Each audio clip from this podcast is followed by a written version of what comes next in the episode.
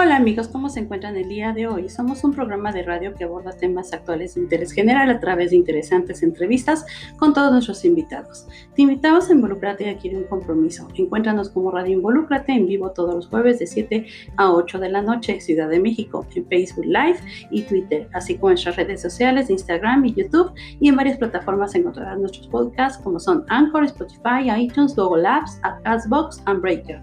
Te espero Irma Ferreira, productora y locutora, presidenta We are a radio program that addresses current topics of general interest through interesting interviews with all our guests. We invite you to get involved and make a commitment. Find us as Radio Involucrati Live every Thursday from 9 to 8 p.m.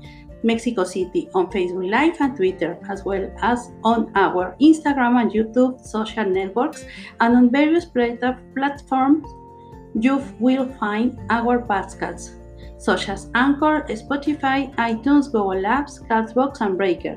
I am waiting for you, Irma Ferreira, producer and broadcaster, president founder of SOS Linda Vista, Manos Unidas AC.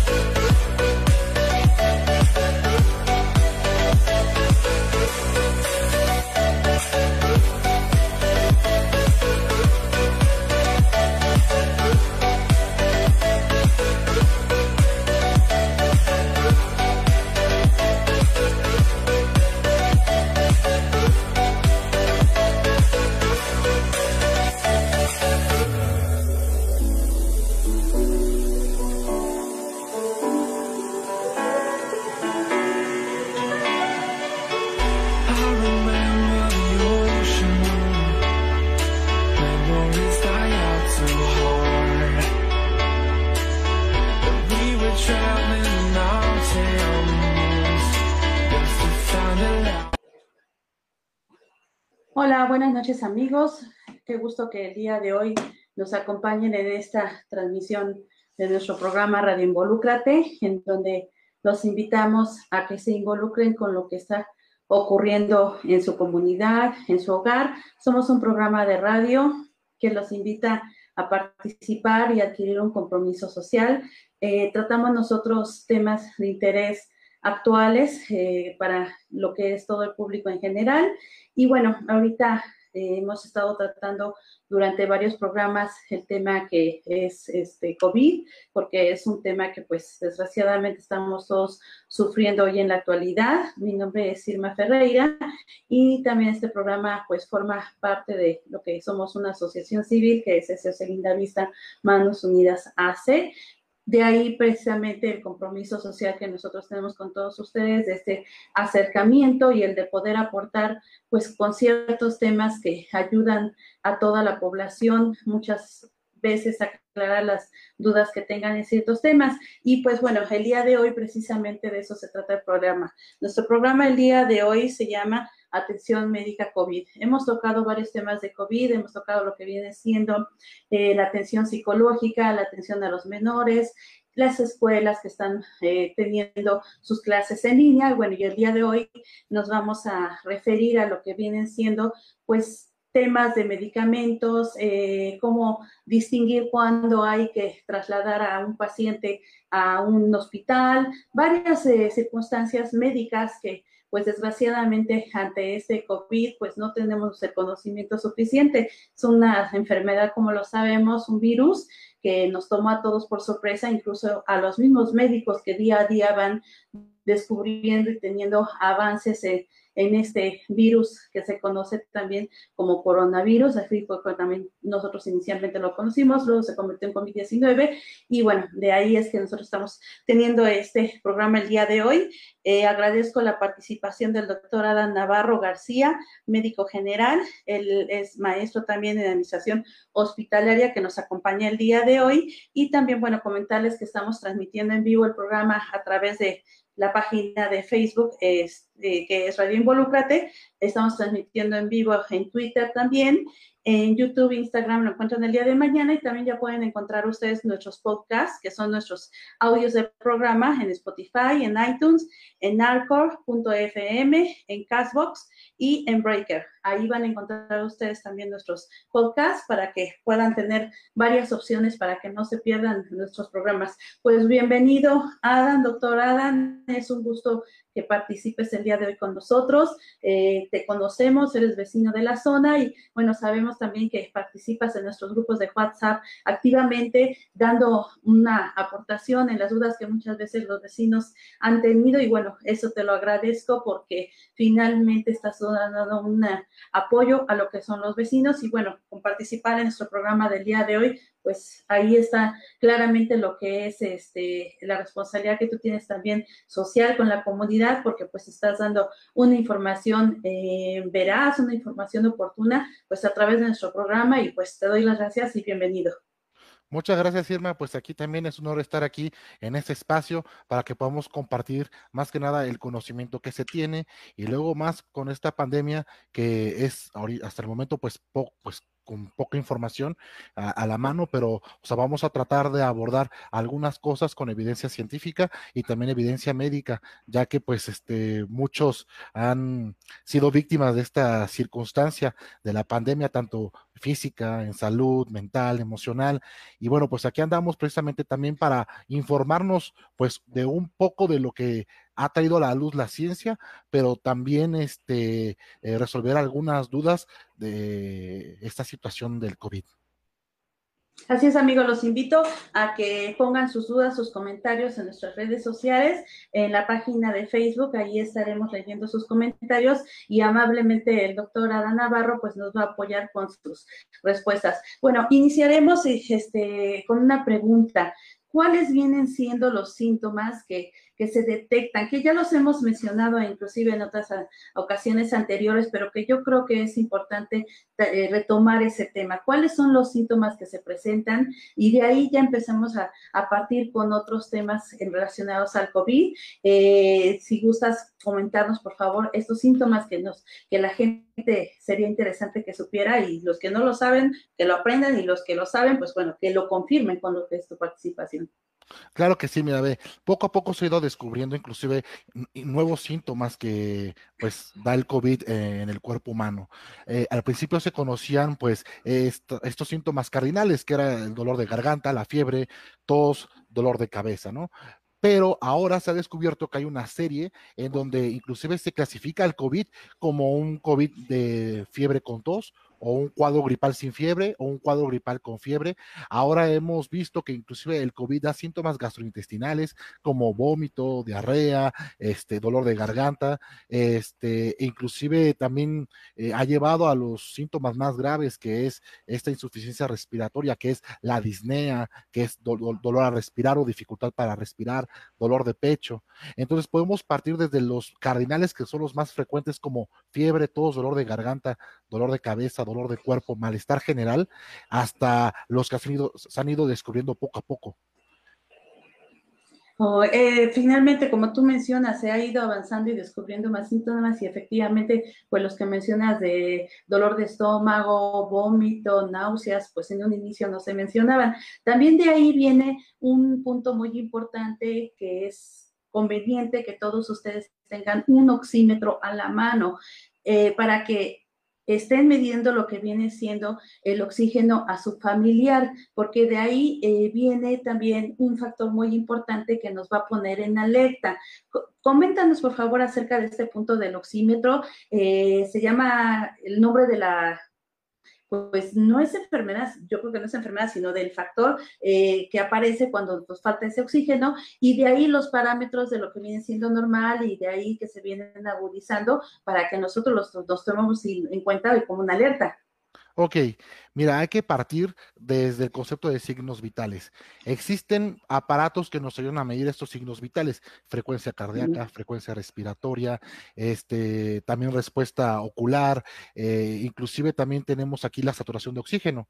La saturación de oxígeno quiere decir cuánto oxígeno tenemos precisamente en nuestro cuerpo, en nuestra circulación, y tenemos un aparato llamado oxímetro que nos ayuda precisamente a medir esta saturación parcial de oxígeno que eh, se está manejando ya como un signo vital. Eh, vamos a partir inclusive de que hay parámetros de los que son normales, de los que nos manejan como emergencia y de los que inclusive nos marca un, pues una luz roja eh, dentro del COVID. Eh, lo normal que se debe de tener en cualquier persona, siendo niño, adulto joven, adulto mayor, es tener una saturación de, eh, de oxígeno arriba de 93. Eso es lo normal. Y aquí no importa si tú tienes más años, si eres un chicuelo, si eres un recién nacido, debe de ser por arriba de 93. Ahora, ¿qué sucede? Personas que inclusive no tengan COVID pueden tener pues una saturación parcial de oxígeno mucho menor que el 93.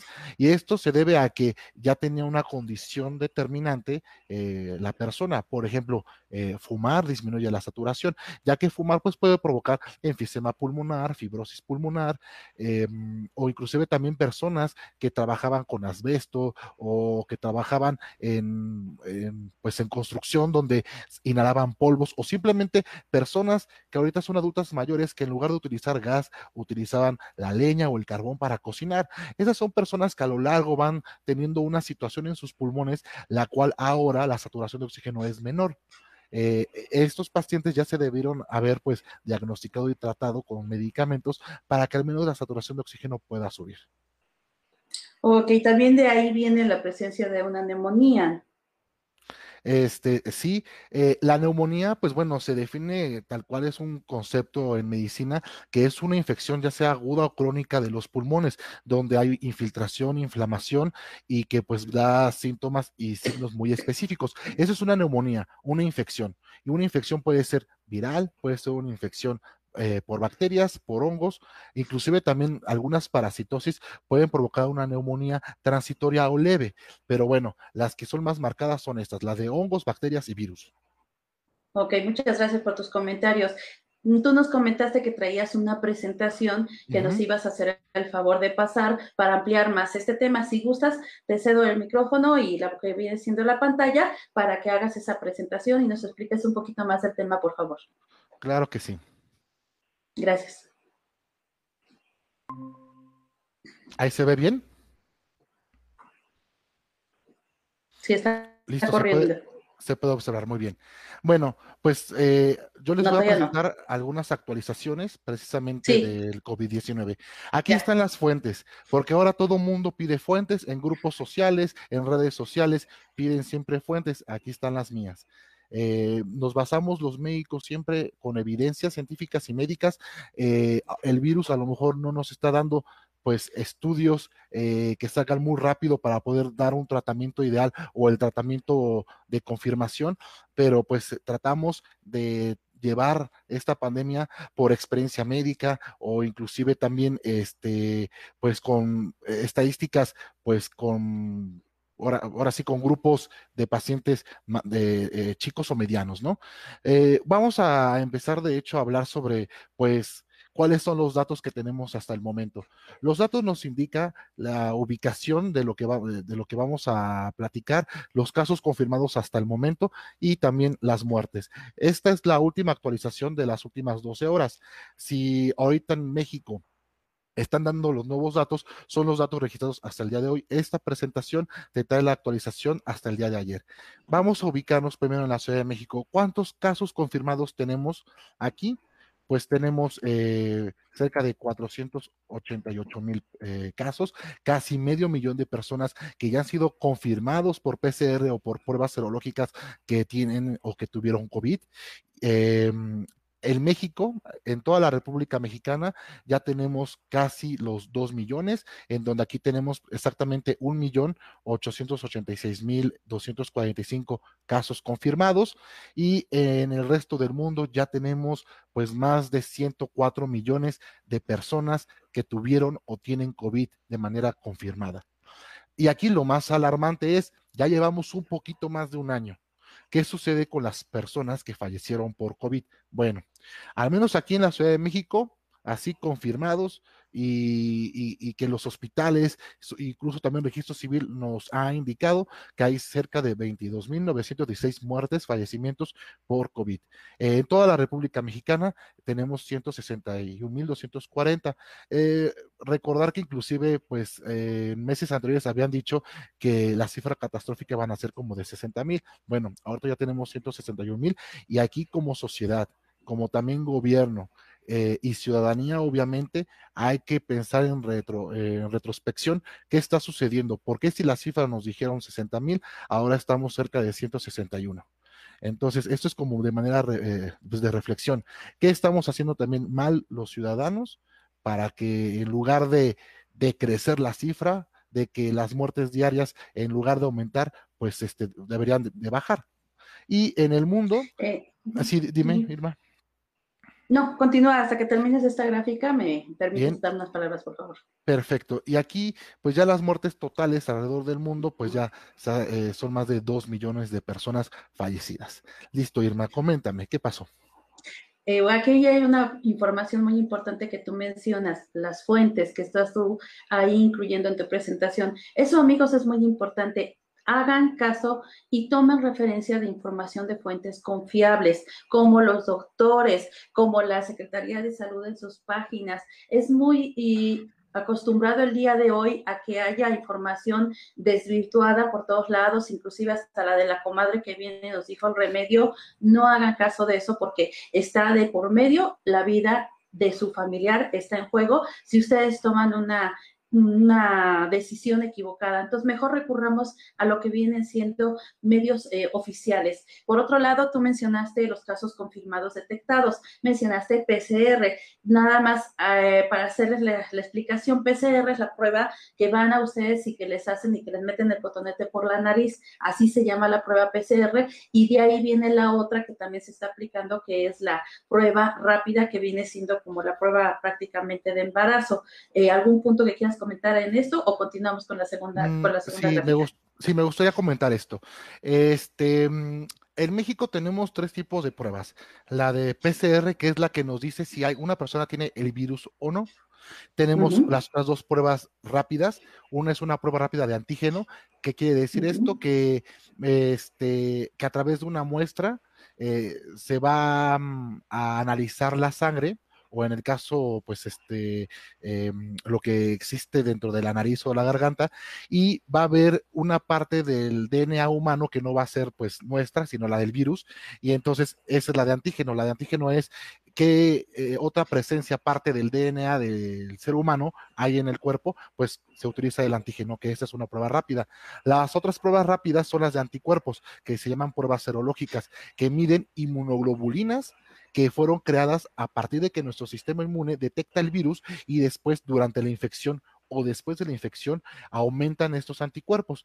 Cualquiera de estas tres pruebas pues puede ser buena, ya que sea que si tú tienes pues eh, pues el chance económico de hacerte la PCR, que es pues la confirmatoria, la de oro, la que te dice si tienes COVID. La más confiable. Es la más confiable, la de PCR. Las otras que son rápidas son más económicas, pero también funcionan. ¿Por qué funcionan? Porque más vale detectar con estas pruebas, pues los posibles casos eh, de coronavirus y así poder, pues, este, enlistarlas en las estadísticas y darnos un pronóstico después. Inclusive también, si tú sabes por una prueba rápida de que eres positivo para COVID, pues te aíslas, eh, tomas las medidas necesarias y así también se evitan los contagios. Tienen doble función las pruebas, de que te aísles, tengas de hecho una, un seguimiento médico y posteriormente evitar contagios y que también esto se vea las estadísticas para un pronóstico. Este, eh, esa es como de manera muy resumida sobre las tres pruebas. Entonces, ¿cuál es la mejor? La prueba de PCR es la mejor. Eh, le seguiría la de antígeno, que es una rápida, o las de anticuerpos, que también son rápidas. Este, listo, Irma. Seguimos. Ok, muchas gracias. Continuamos con la siguiente gráfica. Gracias. Sí. Bueno, ¿qué sucede? Muchos se preguntan, pero ¿cómo es que el coronavirus eh, ataca a nuestro cuerpo? ¿Qué es lo que provoca? o qué fenómenos ocurren en nuestro cuerpo eh, debido a la entrada de este patógeno. Bueno, primero, como cualquier virus, un virus pues es una molécula que tiene una función de replicarse. No es un ser vivo, es decir, los virus son patógenos que vamos a separarlos de las bacterias, de los hongos y de los parásitos, que estos sí son seres vivos. Los que no son seres vivos son los virus, pero tienen aquí enzimas y tienen también pues una conducta en la cual deben de meterse una célula para poder hacer copias de sí mismas. ¿Por qué no se considera un ser vivo? Porque en primer lugar no nacen, ya no crecen y obviamente carecen de un metabolismo como un ser vivo. Aquí la cuestión es que al momento de replicarse dentro de las células para hacer copias, pues viene esta serie de eventos y aquí es lo que voy a explicar. Para que el virus entre precisamente a la célula del cuerpo, necesita una llavecita. La llavecita la tiene el virus. Eh, abre la compuerta y se puede meter precisamente el virus ya a una célula, por ejemplo, una célula pues este del aparato respiratorio que es en donde más se replica. Eh, y ya con esto conlleva el siguiente fenómeno. Primero, llega la infección ya cuando el virus se mete a nuestro cuerpo, ¿qué pasa? Se activa el sistema inmune innato, es decir, nuestra primera línea de defensa, en donde después va a haber una cascada de una situación inflamatoria severa, en donde aumentan los linfocitos CD4, que son células de defensa, y que estas van a incrementar sustancias llamadas citoquinas, como la interleucina 6, y esto, ¿qué hace? Hay una hiperactivación de citoquinas proinflamatorias, es decir, que el cuerpo se inflama a tal grado que el mismo sistema inmune puede salirse de control. Por eso es que es muy severo el COVID, porque inflama y el sistema inmune reacciona de manera brusca. Eh, y además, a más linfocitos que crea el sistema inmune, va a haber un tiempo en el que después ya no va a crear más células de defensa y estas caen. A eso se le llama linfopenia. Eh, después lo que va a hacer es que precisamente como el virus entra más que nada al aparato respiratorio por la nariz, la faringe, tráquea y bronquios, aquí ya va a haber una lesión pulmonar por toda esta cascada de inflamación que ya habíamos comentado. Y aquí, cuando se lesiona el pulmón, pues entonces va a haber una peor evolución. Ahora, por un lado, entonces, el virus ocasiona esta cascada de inflamación. Ahora, ¿qué sucede? Que precisamente esta inflamación conlleva a que el cuerpo forme coágulos o que aumenten las plaquetas y formen trombos. E, entonces, aquí ya estamos hablando de la fisiopatología de la infección por SARS-CoV-2, en donde la inflamación que va a provocar un daño directo a las arterias, a las venas, a los pequeños capilares. Y como se dañan precisamente todos estos vasos sanguíneos, pues aumenta la coagulación. Esto pasa muy, o sea, es muy frecuente cuando te raspas, hay un daño en las arterias, las mismas arterias desencadenan la coagulación y se forma el trombo, se forma la fibrina, se cicatriza y ya no te sale sangre.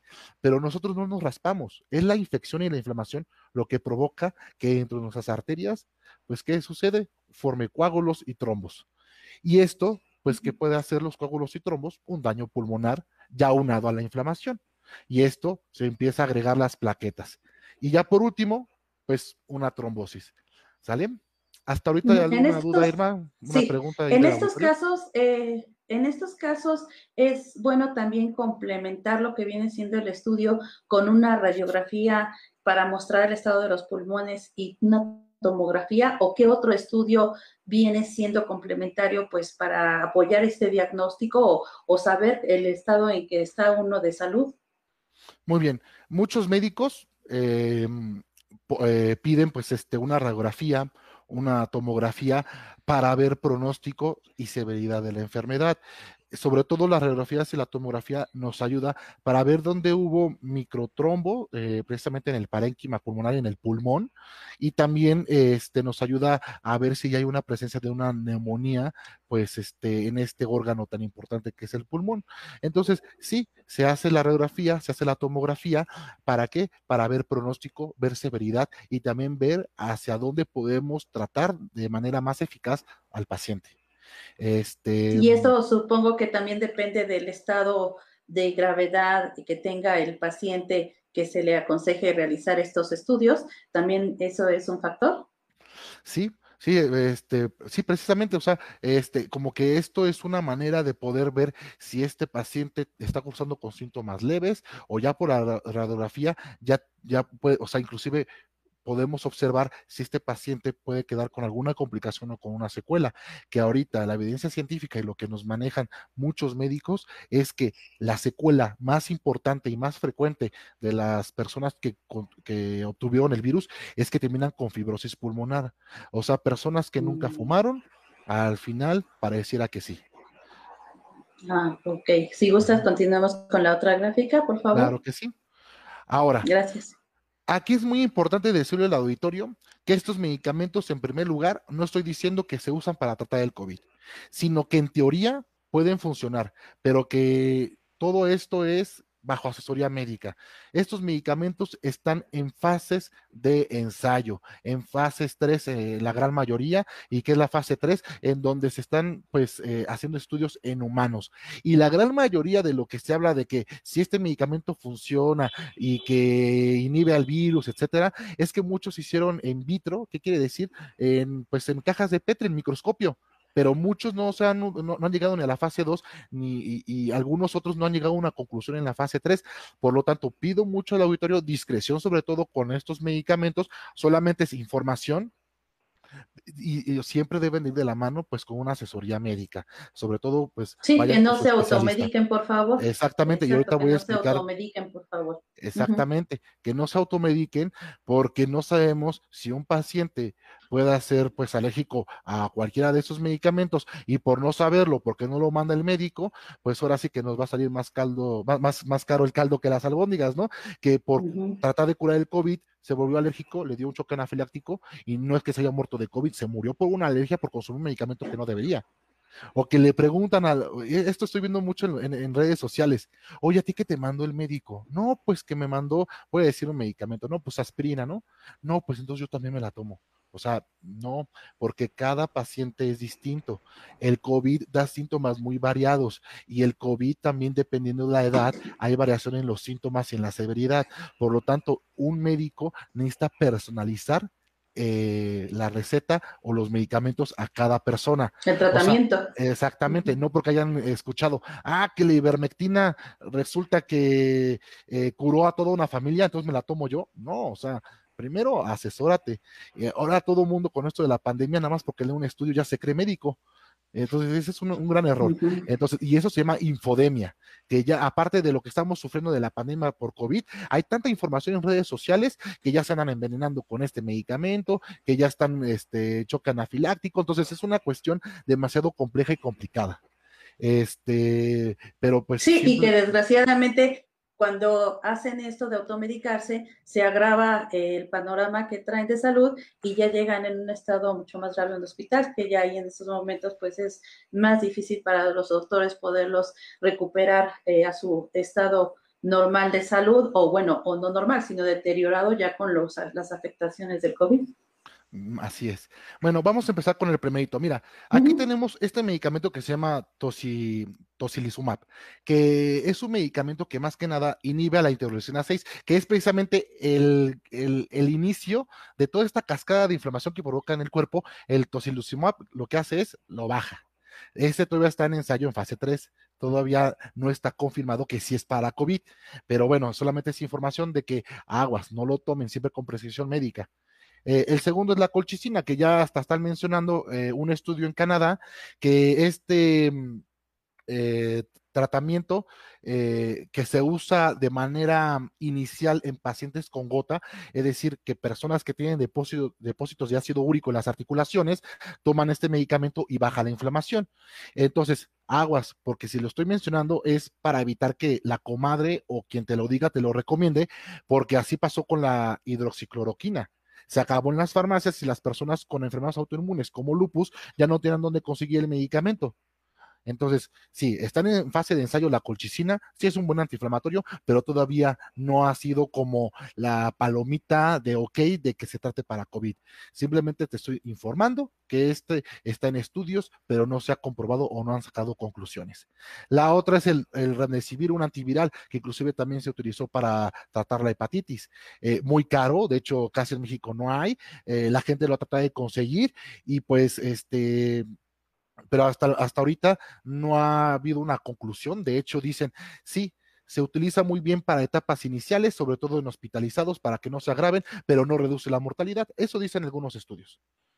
La otra es la ivermectina, que bueno, pues es un desparasitante, ¿no? O sea, es buenísimo para lombrices y piojos, buenísimo. Y aquí la cuestión es que están pues recomendando la ivermectina porque escucharon que un estudio en Australia pusieron ivermectina en altas dosis en un frasco con células con virus y vieron que el virus ya no se replicaba en las células. Eso es un estudio en un frasquito pero están en, fase 3, están viendo si funciona todavía en seres humanos, pero no es que estemos recomendándolo, simplemente en teoría funciona, pero hay que eh, utilizar la, la, ciencia para evaluar si ya, si es ético o no utilizarlo en personas con COVID. Igual el plasma convaleciente, que ahorita es muy sonado, que en Estados Unidos se lo están poniendo. ¿Qué, ¿Qué, quiere decir el plasma convaleciente? Pues que personas que ya tuvieron la infección, como crean anticuerpos, pues ese plasma lo que hacen es lo extraen, y lo pueden pasar precisamente a la otra persona. Aquí la cuestión es que el tratamiento con este tipo de anticuerpos, con plasma convaleciente, pues si tiene un efecto adverso que puede dar un daño renal, ¿sale? Si no se administra de manera adecuada. Además, esto solamente lo debe recomendar un médico especialista, sobre todo este hematólogos, infectólogos, ellos son los que van a dar el visto bueno al final en cuentas. ¿Ok? Eh, y, la dexametasona, que bueno, pues todo el mundo empezó a comprar en las farmacias dexametasona, que porque bajaba la inflamación, sí, es un poderoso antiinflamatorio, eso sí, no lo niego, pero aquí la cuestión que como se pasan ahora sí que de largo al médico y solitos se están tratando, la dexametasona a dosis no controladas ah, te puede provocar a corto plazo o a mediano plazo, pues problemas hormonales problemas endocrinológicos como la diabetes o, o la enfermedad de Cushing, ¿no? Que, que, quiere decir que es una descompensación hormonal y también este, del cortisol tremenda, en donde por porque tú escuchaste que era buena la dexametasona, te la pusiste sin ningún control, pues vas a ver los efectos adversos después. Ahora vas a estar yendo al endocrinólogo para darte tu insulina, para darte eh, la cortisona que te hizo falta, etcétera. ¿Por qué? Porque te amolaste todas las glándulas del cuerpo. Y bueno, y también aquí con los suplementos de vitamina C y D, la vitamina C pues en un principio decían no que era un excelente antigripal. Lo que sí es que es un, excelente antioxidante, eso sí.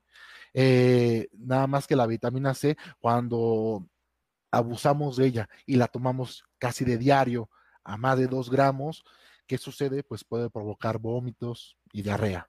Y tenemos por otro lado la vitamina D, que funciona más para aumentar, bueno, no quiero decir la palabra aumentar las defensas, sino que la vitamina D ayuda a minimizar los síntomas porque un paciente tuvo déficit de vitamina D.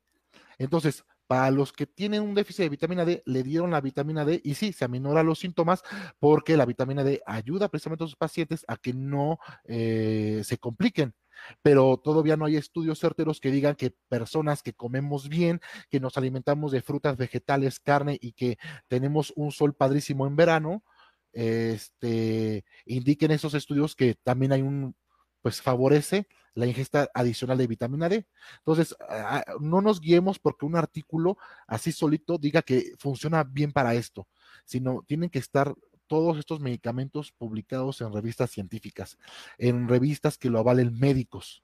Y ahorita la mejor, la mejor estrategia que debe de tener todo mundo en contra de la pandemia, pues es asesorarse o de tener su consulta médica con un profesional de la salud, con cédula profesional, médico general, médico cirujano, con un neumólogo y ya después con un fisioterapeuta, pero no sigan los consejos de redes sociales, eh, ni nada que nos, nos ocasione una infodemia, que por información falsa se están muriendo por tomar otras cosas y no necesariamente de COVID.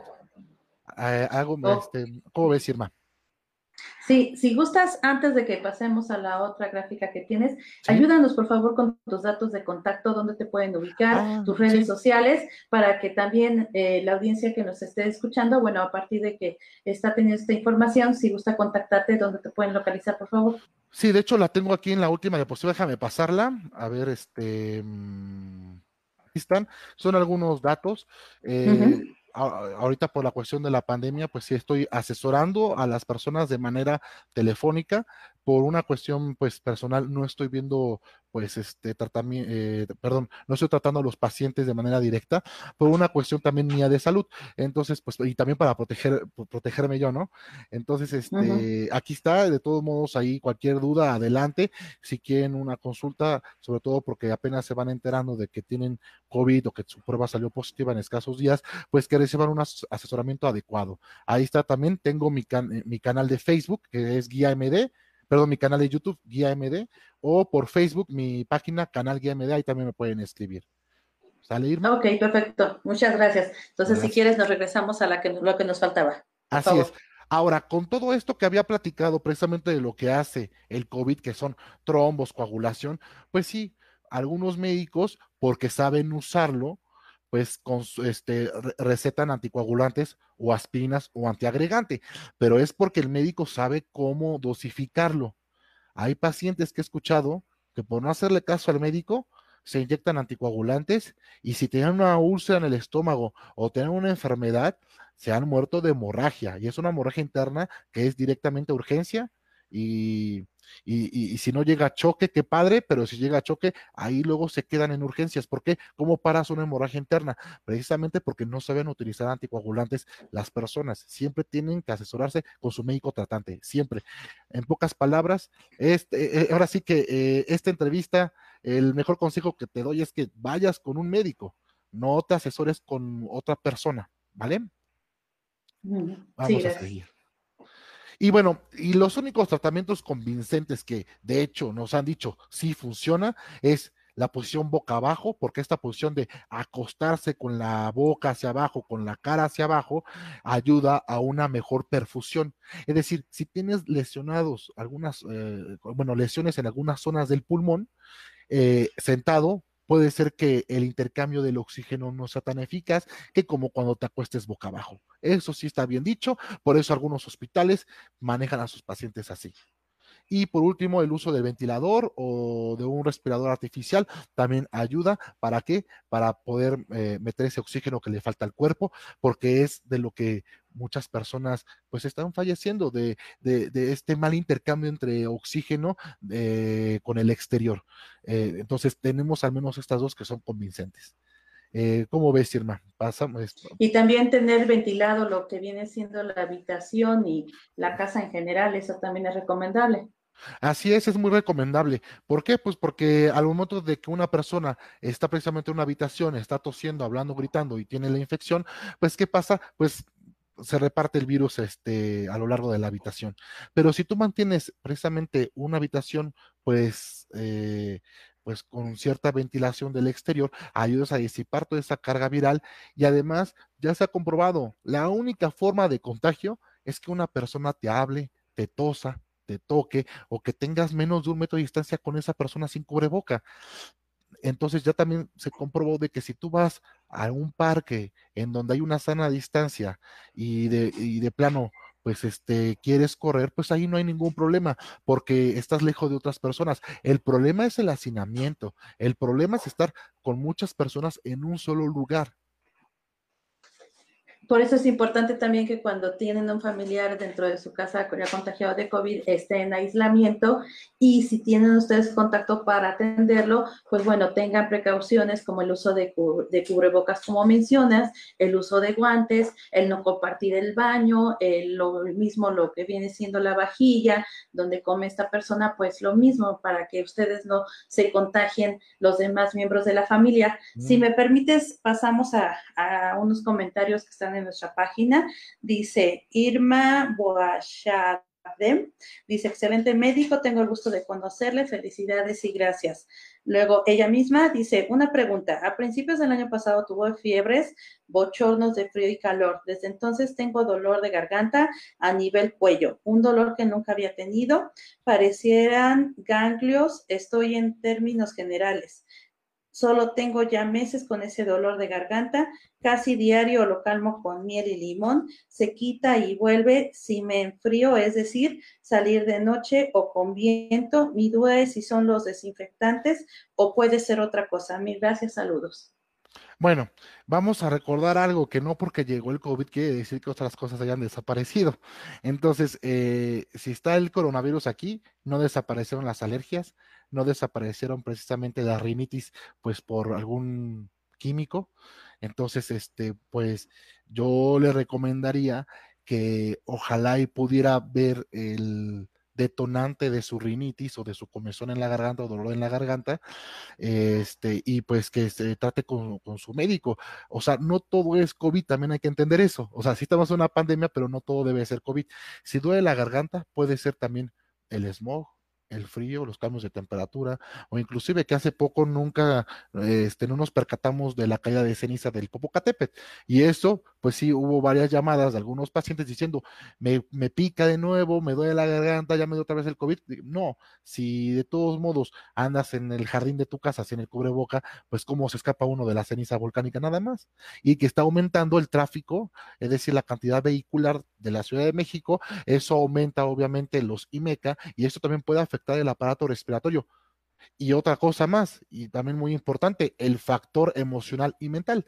Estamos ante una situación estresante para muchos, entonces, ¿qué sucede? Pues se mentaliza. Entonces, ya hay gente que me dice, ay, doctor, es que amanecí con el dolor de garganta, ayer no lo tenía, pero eh, la sugestión es muy fuerte. Entonces, más que nada, también el COVID no solamente es una cuestión física, sino también es mental y emocional. Está la somatización, que eso está también comprobado que existe.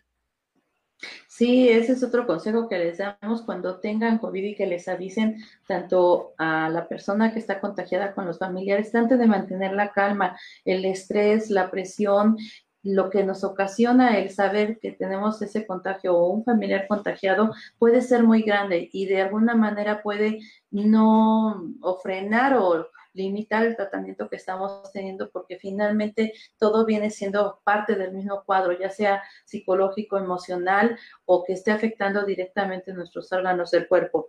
Eh, Irma nos comenta, ¿qué tan buenas son las vaporizaciones y el hacer gárgaras de agua con bicarbonato como método preventivo? Gracias. Muy bien, yo, yo sugiero que cuando una persona tenga gripe, que tenga COVID o que tenga alguna situación irritante que ocasione flemas o dolor de garganta, la higiene bucal y los lavados nasales con agua de mar son buenos, pero tampoco hay que exagerar. ¿Ok? ¿Por qué son buenos los, al menos los enjuagues bucales o el uso de bicarbonato? Porque puedes cambiar el pH y lo que puedes ayudar también es eh, disminuir la carga viral, dependiendo si te enfermaste de gripe, de COVID, de influenza. Eh, eso sí está también muy bien este, evidenciado que baja la carga viral y por lo tanto, pues la evolución va a ser más favorable. Eh, sí pueden utilizar el carbonato, nada más no se lo traguen porque si no ya también eh, ahí tenemos una situación en la que el estómago sale dañado. Eh, y, ya simplemente seguir con las medidas de higiene normales, lavarse los dientes, lavarse la boca, utilizar el spray este, de, de, agua de mar por si tienes congestión nasal. Entonces todo eso es bueno.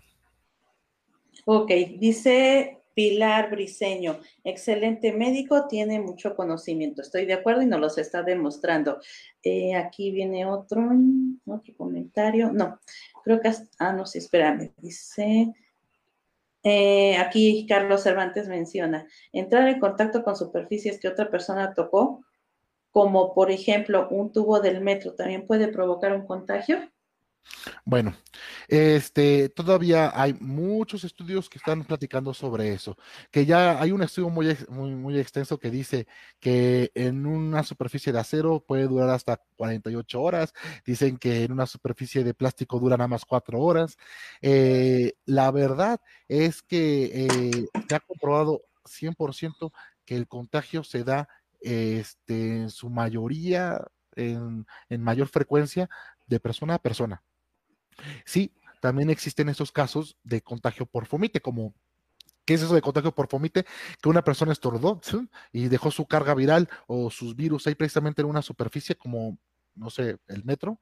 Y entonces sí puede llegar a contagiar si esta persona lo que hace es que agarra el tubo, no se lava las manos y esto lo, lo tiene contacto directo con los ojos, con la nariz, con la boca, sí puede pasar así el contagio. Pero es como hacerlo de manera adrede. Si tú tienes pues una buena higiene de manos y sabes que estuviste en el metro, con simplemente utilizar tu gel antibacterial, tu alcohol o cualquier eh, o agua y jabón, ya con eso pues la libraste. Y como te había comentado, había un caso en Estados Unidos de una mujer que no salió durante su pandemia.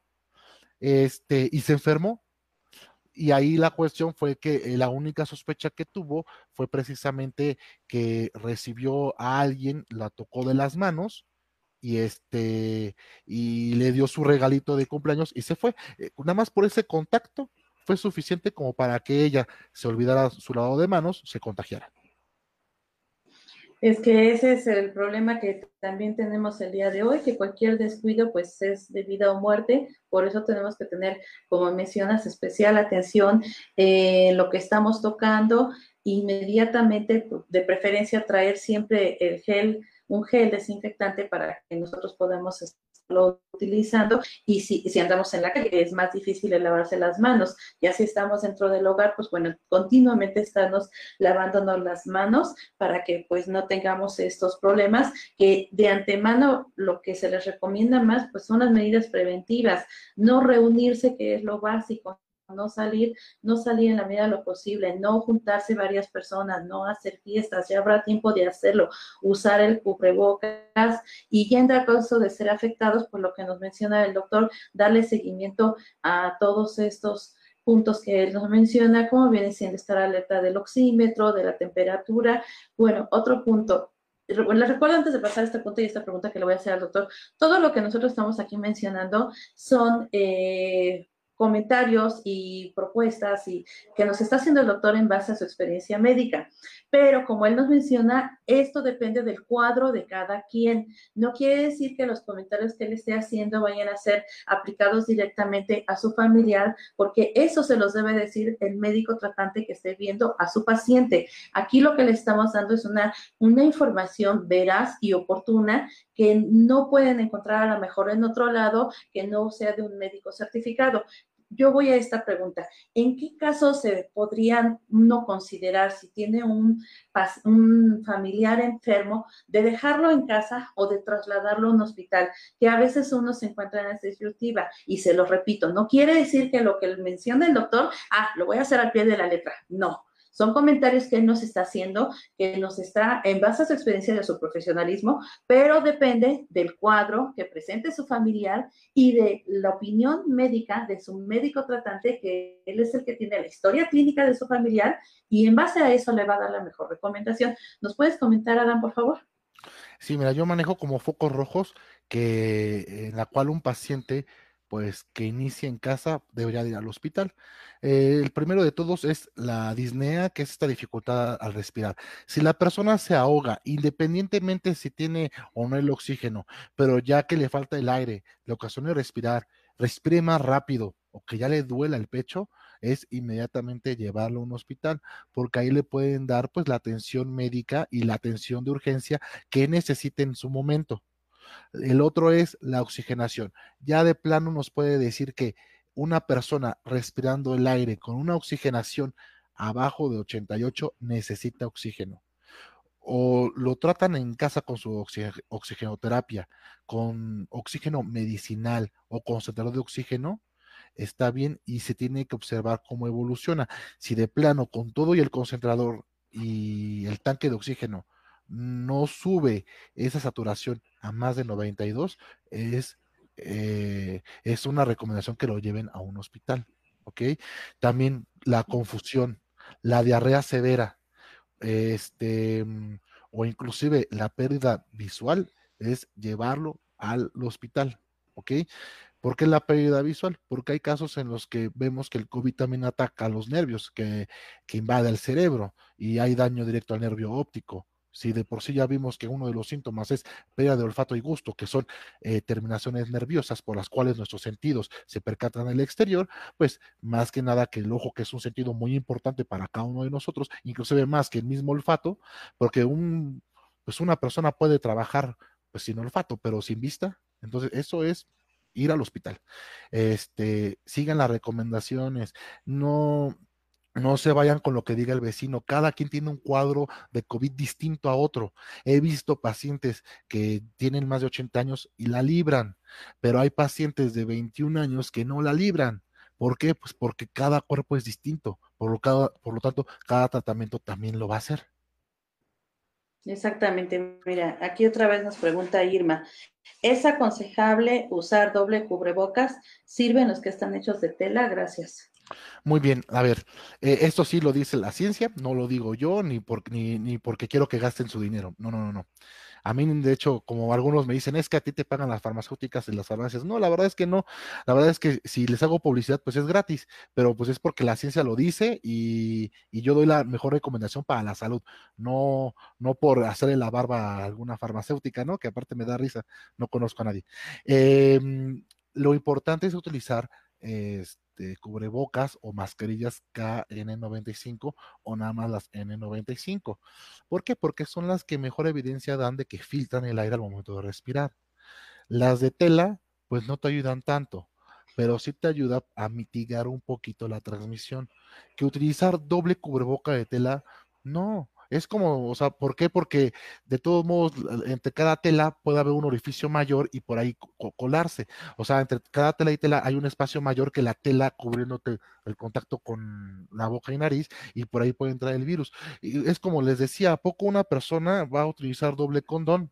Pues no es igual, no utilicen doble cubreboca porque entonces pierde la eficacia de ese cubreboca, aunque sea de tela.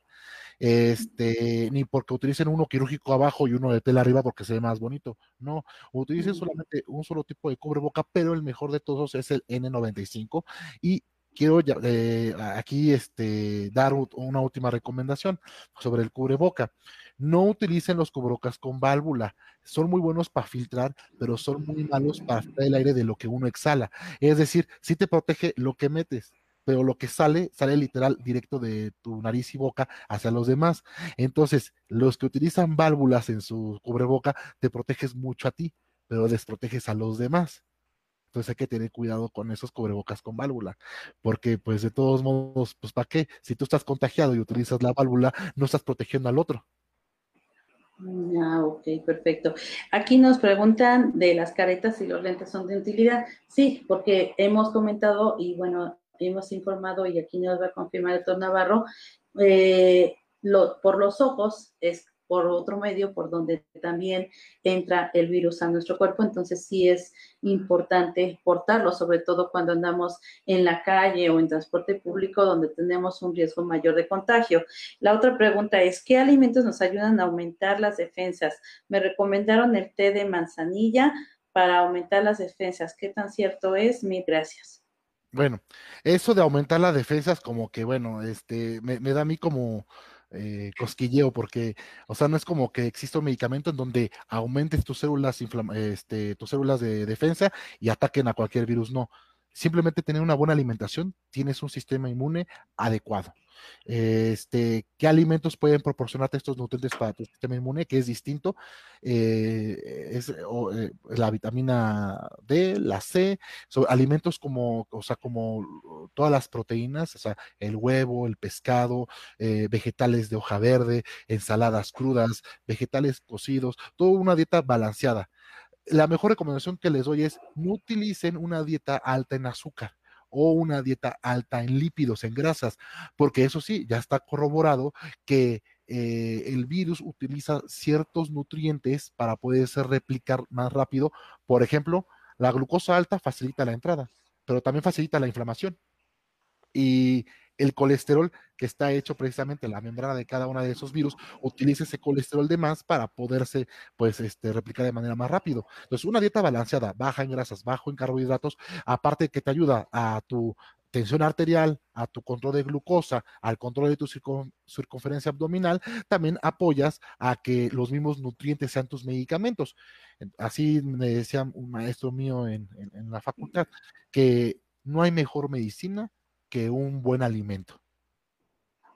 Perfecto, es muy importante. Todo viene siendo parte de lo mismo, como mencionamos, bueno, lo que viene siendo psicológico, emocional, físico y por lo que nos menciona la limitación es básica. Nos dice Los María Rodríguez Gaudri, gracias por tan valiosa información. Pues ya estamos a unos minutos de terminar, se nos fue el tiempo muy rápido. Esperamos que las dudas hayan quedado aclaradas y bueno, en el doctor Adam Navarro pues pueden encontrar una buena respuesta a todas sus dudas y en dado caso de que requieran una atención médica, recuérdanos y compártanos de nuevo tus contactos, que nos dices que estás atendiendo ahorita únicamente lo que viene siendo por medios eh, digitales, pero recuérdanos donde te pueden localizar, por favor. Y gracias por todo este apoyo que nos estás dando, porque realmente es muy importante que hoy en día nosotros tengamos una, una guía, este conocimiento, pues para poder nosotros un poquito desestresarnos de lo que estamos viviendo y saber cómo manejar esta situación, pues te lo agradezco enormemente por este aporte que estás haciendo. Da, compártenos otra vez tu información, por favor. Claro que sí, en la página de Facebook se llama Canal Guía MD o por mi canal de YouTube eh, guía MD.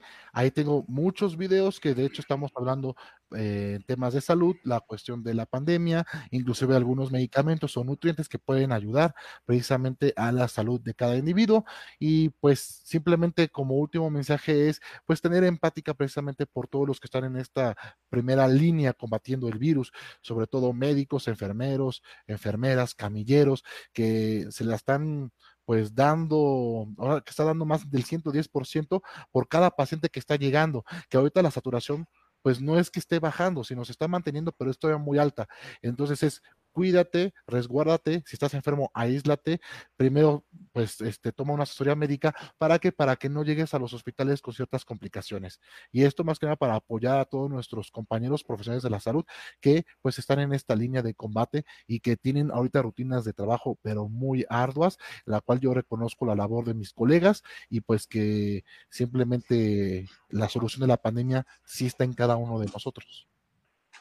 Así es, ellos están dando mucho por lo que viene siendo la población, inclusive pues la vida en muchos casos, se los agradecemos en nombre de pues todos los mexicanos de estamos ahí al pendiente de todo lo que están haciendo. Muchas gracias. Y también es importante que ustedes tengan una atención oportuna. No lo dejen a los médicos. No los síntomas, háganse la prueba. Si sale negativo, pues ya continúan con su vida. Pero si sale positivo, oportunamente ustedes podrán empezar con un tratamiento. Desgraciadamente a veces se deja ese tratamiento hasta las últimas instancias y llegan en un estado ya grave a un hospital donde desafortunadamente a veces los médicos, por más que quieran hacer, ya no lo pueden lograr.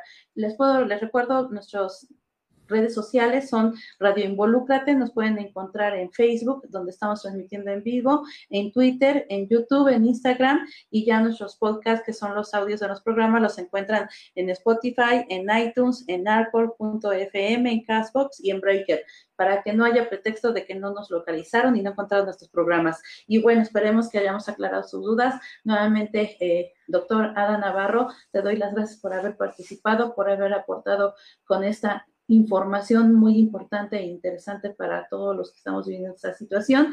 A todos los que nos escucharon, gracias por estar con nosotros y tengamos paciencia, tratemos esto con la mejor cara, tengamos fe en que las cosas van a salir adelante, enfrentémoslo también y tomemos la mejor decisión en base a una información oportuna y confiable, sobre todo como lo que viene siendo los médicos que tienen cédula y que nos están apoyando hoy en día con esta pandemia. Muchas gracias, Adán. Las últimas palabras antes de que ya nos retiremos, por favor. Claro que sí. Eh, pues yo nada más... Eh, les diría que eh, esta situación pues sí nos pone o nos orilla al límite, pero si ponemos el granito de arena cada uno de nosotros con cuidarnos, alimentarnos bien y sobre todo el estar consciente de nuestras acciones, eh, nos puede ayudar a cortar o a minorar pues esta situación que nos lleva pues sí, de esta manera lo quiero decir, al límite. Eh, muchas personas tienen de depresión, pero pues este, yo que sugiero, eh, haz lo que te toca y verán cómo la solución llega lo más pronto posible. Por último, gracias Adam por tus comentarios y ya estamos por terminar. Les recuerdo que el próximo jueves vamos a tener un programa donde vamos a hablar acerca de las funciones de la PAOT y nos va a acompañar la subprocuradora precisamente de la PAOT, la bióloga Eda Fernández Luiselli, donde nos va a aclarar también todas las dudas de la PAO, la Procuraduría que está llevando a cabo y los apoyos que dan a la ciudadanía. Los esperamos el próximo jueves, igual a las 7 de la noche. Pues muchas gracias, Adán. Este es tu, tu programa. Las veces que quieras participar y creas que es necesario compartir algo, pues eres bienvenido. Muchas gracias a la audiencia y a ti. Buenas noches. Gracias. Gracias. Buenas noches.